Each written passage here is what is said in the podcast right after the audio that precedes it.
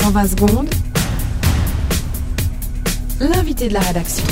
Les éditeurs romans de la presse écrite ont décidé hier de résilier la convention collective de travail qui les lie aux journalistes pour la fin de l'année 2013. Le syndicat Impressum, qui fédère de nombreux journalistes, notamment de presse écrite, regrette vivement cette décision qui devrait concerner près de 1800 personnes. On en parle avec vous ce matin. Félix Anchaud, bonjour. Vous êtes le secrétaire général adjoint de Média Suisse, organe qui fédère les éditeurs romans. Alors expliquez-nous pourquoi vous avez pris cette décision de dénoncer la CCT. Eh bien parce que cette CCT est archaïque, monsieur, et surtout qu'elle prive les éditeurs de toute flexibilité, notamment, notamment salariale. Ça veut dire quoi la flexibilité salariale? Aujourd'hui, voyez-vous, un journaliste, ça coûte 5700 francs par mois quand c'est fraîchement diplômé, enfin, quand ça vient de, de terminer son stage RP, comme on dit dans la corporation. Et c'est beaucoup? Mais c'était énorme et dès la cinquième année, on passe à 6800 francs par mois. Et certains éditeurs se sont même fait embobiner et payent encore plus.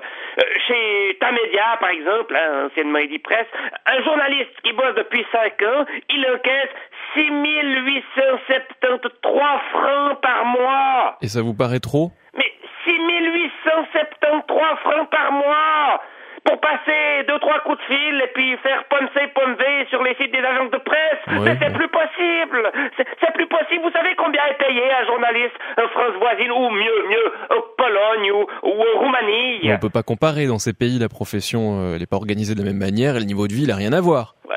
Justement, le, niveau de vie. Le, niveau de vie, c'est ça le problème. Les, les, journalistes, en Suisse, ils ont un niveau de vie beaucoup trop élevé.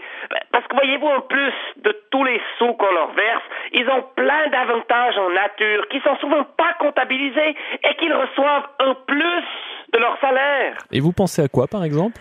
Eh bien, les journalistes, ils payent pas pour entrer dans les musées. Ils reçoivent des bouquins, des places de concert. Euh, celles qui bossent dans la presse féminine, là, elles reçoivent toutes sortes de crèmes pour vieillir moins vite. Et puis, il y en a de ceux même qui peuvent conduire des voitures neuves pendant une semaine pour les tester. Ça, ça représente des centaines de francs par mois, tout ce commerce. Mais alors, c'est quoi que vous, vous appelez de vos voeux? Une baisse de salaire? Mais évidemment, évidemment, et puis une meilleure flexibilité, ainsi que davantage de sélection. Et ça s'exprime comment tout ça concrètement? Eh bien, il faut qu'on puisse définir certaines catégories de journalistes, des catégories différentes. Je vous donne quelques exemples. Ceux qui sont au desk euh, et qui font poncer, ponver toute la journée, ou ceux qui écrivent des papiers pour le web remplis de fautes, on leur donne 4000 balles par mois, terminé. Mais Impressum, euh, l'un des syndicats des, journalistes, ne serait jamais d'accord avec ça ce type de job, on n'a pas besoin d'un journaliste de chez Impressum. Il y, il y a plein d'étudiants qui seraient tout contents de venir faire poncer ponver au chaud en échange de quatre fourmis et deux ou trois places de concert. Ensuite, au-delà de ces journalistes de desk, comme on dit, il y aurait la catégorie des journalistes stars. Deux ou trois par quotidien, bien sélectionnés, euh, et qui justifient le prix de l'abonnement. Des belles plumes qui ont un excellent réseau et qui écrivent rapidement. Donc des journalistes à qui vous, vous seriez d'accord de continuer à verser un salaire décent et on serait même d'accord de les payer encore plus qu'aujourd'hui pour augmenter la sélection. Et puis enfin, il y aurait la catégorie des journalistes jolis, qui, eux, pourraient faire de la télévision et qui seraient, eux aussi, mieux payés pour les récompenser pour leur physique. Ah, ça, c'est une vraie révolution que vous nous présentez là. Une révolution? Non, non, c'est un monde idéal.